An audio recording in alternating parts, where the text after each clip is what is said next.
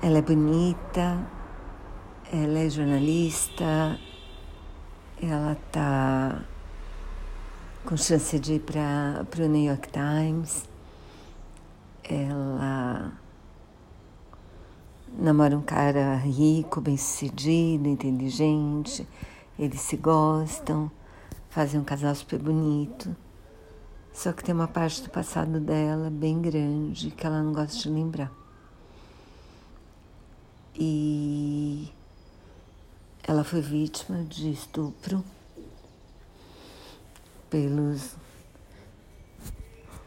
por vários colegas dela de turma e depois teve um massacre na mesma escola por dois colegas dela. Nesse massacre, boa parte dos, dos estupradores é morta, mas tem um que sobrevive com uma lesão medular. E aí ele vira um,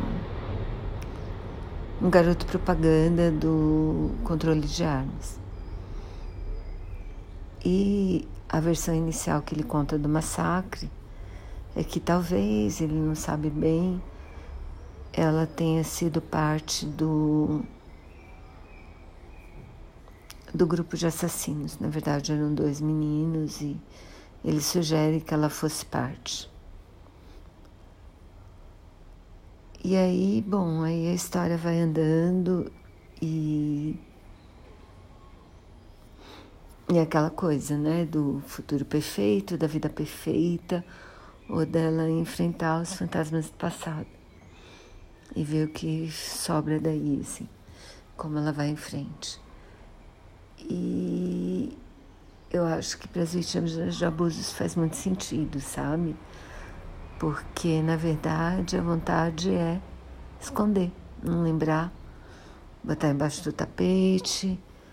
A impressão que dá é que sobreviver a isso é mais fácil não lembrar.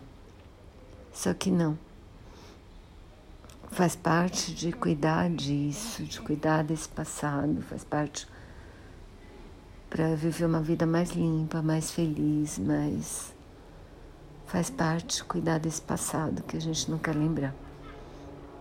Eu super recomendo o filme.